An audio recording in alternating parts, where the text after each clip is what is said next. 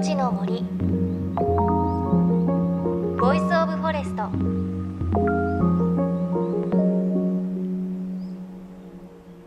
おはようございます。高橋真理恵です。だいぶ暖かい日が増えてきましたね。私先日そんな中ですね伊勢神宮に行ってきました。いやすごく良かったですね。やっぱり日本人一回は行かないといけないなという感じがしました。行ったことにある方はもちろんご存知だと思うんですが伊勢神宮下空と内宮とまあ2つこうメインでねお参りするところがあっていろいろこう回り方の順番とかもねいろんなことがインターネットで書いてあってちょっと順序を考えながら行ったんですけれど、まあ、一番メインのお参りするところが内宮の正宮正しい宮と書いて正宮というところなんですけれどすごく厳かでしたね。なんかちょっとこう大きい階段を上っていて入り口が狭くなっていてなんか勝手に想像していたのは伊勢神宮なのですごいこう大きいところでお参りするのかなと思ったらお社はすごく小さくコンパクトで、まあ、大体4人ぐらいですかね並んでお参りをするようなところででそのお社のところに白いこう布がのれんのようにねかかっていて不思議なんですけど手を合わせてお参りをするとそののれんがふわーって吹いてそのお社の中が見えそうで見えないような不思議な空気になるんですよ。あれ地元の方もその瞬間がすごく不思議なんだよねってことをお話ししてくださったんですがなんかその白いのがふわーってなる時にあーなんかちょっとつながった感じがするっていうねすごく不思議な感覚になる場所でした伊勢神宮。でもし行く方いらっしゃったら朝早くがおすすめです。私だいたい7時ぐらいに行ったんですが人も全然いなくてですねすごくこう神聖な空気の中お参りをすることができたので行く方朝早くがおすすめです。さあ JFN38 局を結んでお送りします。命の森 Voice of Forest。さあ今回のレポートなんですが私先日77万年前の地球がどんなだったのか様子を見てきました。場所は千葉県の市原市養老川という川の流域です。でこれでねピンときた方もいらっしゃるかと思いますが先日チバニアンという名前が決定したあの場所に行ってきました。まさにガイドツアーも始まったばかりということで実際にねガイドの方に案内をしていただきました。すごく楽しかったです。JFN38 局をネットしてお送りします。命の森 Voice of Forest。今日も最後までお付き合いください、えー、このチバニアンの特徴まず一つはですね地上に現れた海底の地層ということで約77万年前の海底の深海の地層が、えー、急激に隆起して房総半島がぐって地上に出てきたんですけどその地表がここで見れると。これ世界的にも珍しくてですねあのこの房総半島とイタリア南部そこしかないそうです。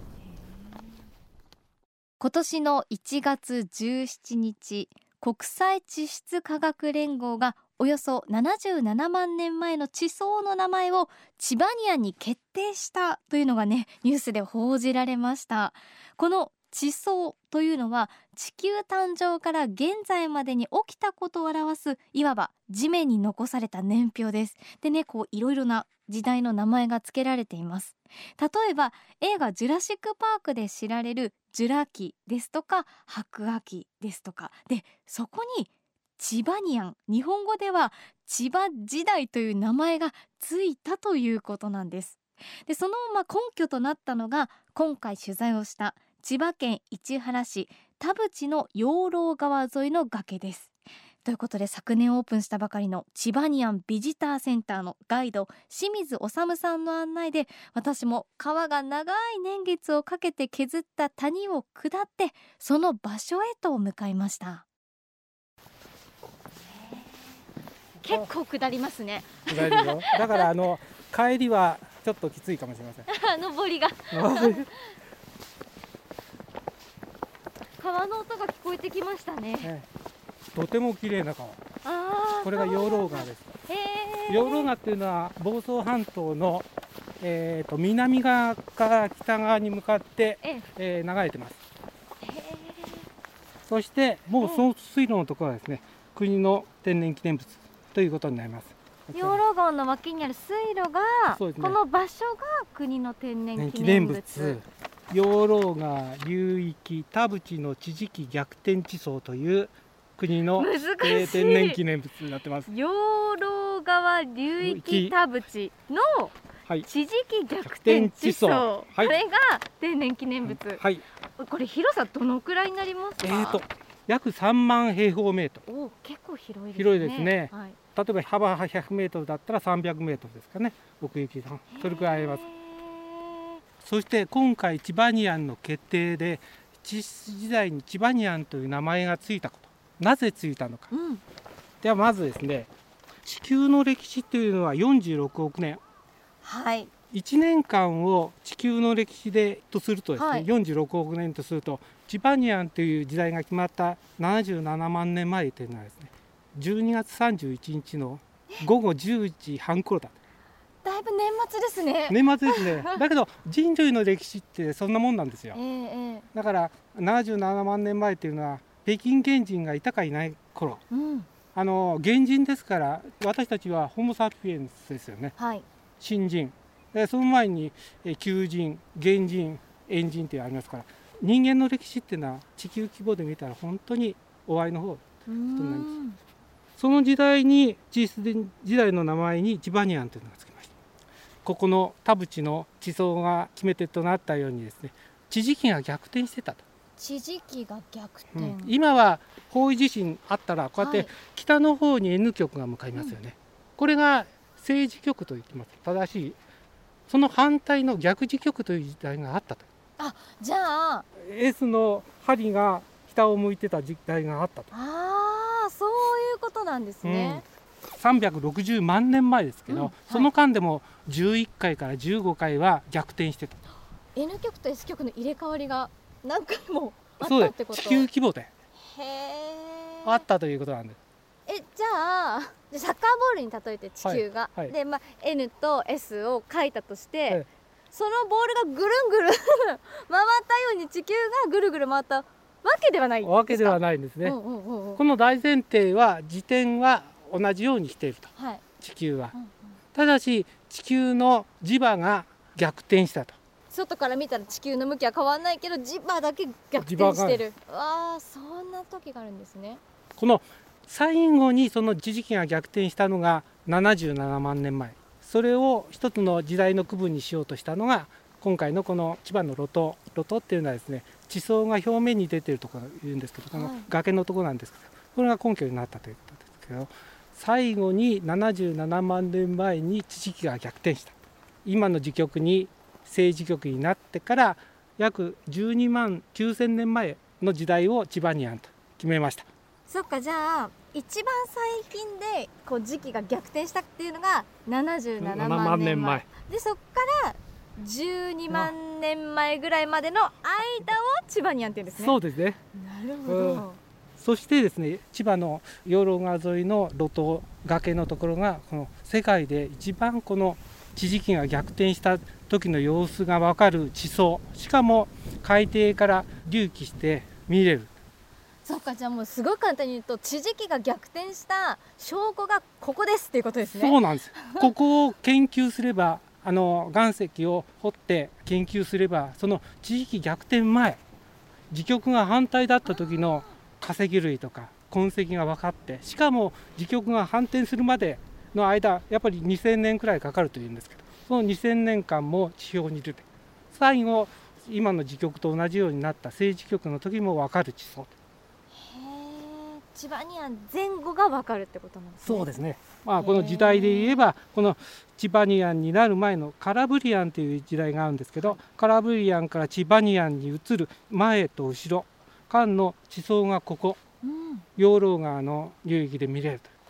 え海底から隆起ししてて見える場所はここしかない。かない、まあ、あと競合相手はあのイタリアに2か所あったんですけど、ええ。イタリアも同じように海底の地層が隆起してあの77万年くらいのところの地層が現れてたんですけど堆積速度がここはものすごく熱くてですね研究の対象なんかにも素晴らしいいいところだとここが選ばれた。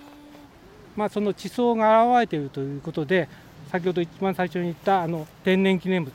はい。に指定されてます。あれそれがいつなったんでしたそれがですね、はい。えーつい最近1月の17日にそそううでですすね国際地質科学連合のそこで正式に決定して、チバニアンという名前が決定されました。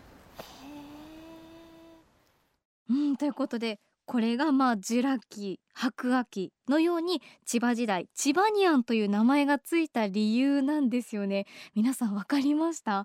まあ2018年に天然記念物に指定をされて今年チバニアンに決定したということで実は日本のその土地の名前がつくのはこれが初ということでもうほとんどのところでね時代名前がついてしまっているのでこれが本当に最後のチャンスだったということなんです。このお話伺っているのはまだまだ川の手前で地層にたどり着いてないんですが地層の手前でね詳しくいろいろ教えてくださいます。でガイドの清水さんのお話にあった地磁気逆転地層まあ地球を大きな磁石に例えると S 極と N 極が南極と北極これに固定されずにぐらぐらと動いていた時代があって77万年前あたりは今と正反対だったということなんですよねなかなかねあの想像のつかない話なんですが清水さん地球の S 極が動いていた時代のグラフと一緒に解説をしてくださいました結論だけちょっと言います。あの地磁気がなんで逆転したかっていうのはまだ分かりません。で周期も一定ではありません。これがですね78万年から76万年間の間の地球上の S 極の位置なんです。例えば南の方に S 極があるということは今と時極が逆だということですかね。それが77万年くらいになると S 極が世界中を飛び回る。それがある期間を通しすると現在と同じような北極に S 極が集まって今と同じ政治極になるとこの変動期間は2000年くらいかかると完全に安定するには5000年から1万年くらいかかると時極が反転したか反転してないかというのはですね岩石を分析して一つは溶岩というのは自鉄鋼鉄分がたくさん含んでるんですけど例えば溶岩だったら熱い溶岩が固まる時には地球の磁気の方向に鉄の粒分がこうやって向くらしいです。あ堆積岩も同じだと。海底の堆積物なんですけど鉄分は少ないらしいんですけど少しずつ堆積するんですけど地球の磁場の方に向かってこうやってでこれを分析していくと。磁場がどっち向いてたかっていうのが分かるそうかその、まあ、堆積したもののこう粒子を調べると、いわゆるこう時期に引っ張られる方がそっちを向いてるってことですね。そうなんでへえでは下に置いてはい。実物を見てみましょう。ぜひぜひお願いします。へえ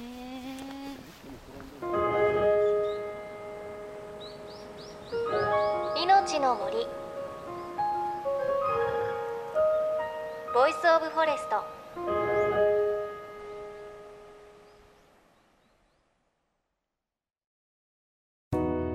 JFN38 局では東日本大震災で被災した沿岸部や全国の震災による津波被害が予測される地域に津波から命を守る森の防潮堤を作る鎮守の森のプロジェクトを支援する募金を受け付けています。この命を守る森づくりに取り組んでいる AIG 損保は中小企業のリスクにフォーカスした損害保険のラインナップビジネスガードを法人会納税協会会員の皆様に提供しています。AIG 損保ではビジネスガード新規契約1件につき1本のどんぐりの苗木を植樹する命を守る森づくりを通じ被災地の復興全国の防災減災に取り組んでいます。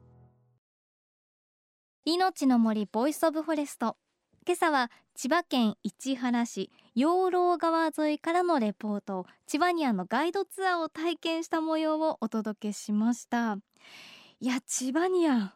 面白くないですか？今日のお話はあのまだ地層の手前でいろいろ聞いていたんですがもうねその説明を聞いてるだけでなんかワクワクするっていうかこれからどんなもの見られるんだろうっていうあのね期待感はねほんとドキドキしました。であの清水さんのお話で、まあ、S 曲が世界中を飛び回っていたんだよっていうお話ありましたけれどこれちょっと簡単に言うと、まあ、今は S 曲っていうと、まあ、南極の方ね指しますけどそのもう77万年以上昔っていうのは S 極がまあアフリカの方に行ったりとかまあ、オーストラリアの方に行ったりとかそうやってこう飛び回って飛び回っていてでやっと今のように S 極が南極を指すようにこうだんだん落ち着いてったんだよっていう感じなんですがちょっと想像するとへえそんな時代あったんだななんて思いませんか？ちなみにそうやってこう S とね N が動くことで何かこう地球上の生き物に影響あったのかってちょっと聞いてみたらまあ渡り鳥だとかミツバチはその地磁気を利用して移動すると言われているのでそこには影響があったのかもしれないねということをお話しされていてちょっとそういう昔のことに想像するだけでああそういう時代あったのかなんていうふうにね思いました。ちなみにこの日ガイドを受けましたがチバニアンガイド見学をねやってくださっていて1グループ1名から15名だったら1500円。でそれ以上から30名ぐらいだったら1グループ3000円と非常に安いお値段でガイドしてくださるのでもうねこれは見に行くなら絶対ガイドをしてもらった方が面白いです。この期待感とかワクワクの気持ちを持ってこう地層をね見に川を下っていく感覚すごく面白いので詳しくはチバニアンビジターセンターでチェックをしてみてください。ということでまだ逆転地層見てませんから来週はこの続きをお届けしたいと思います。命の森 Voice of Forest お相手は高橋真理恵でした。この番組は AIG 損保の協力でお送りしました。命の森。の森。ボイスオブフォレスト。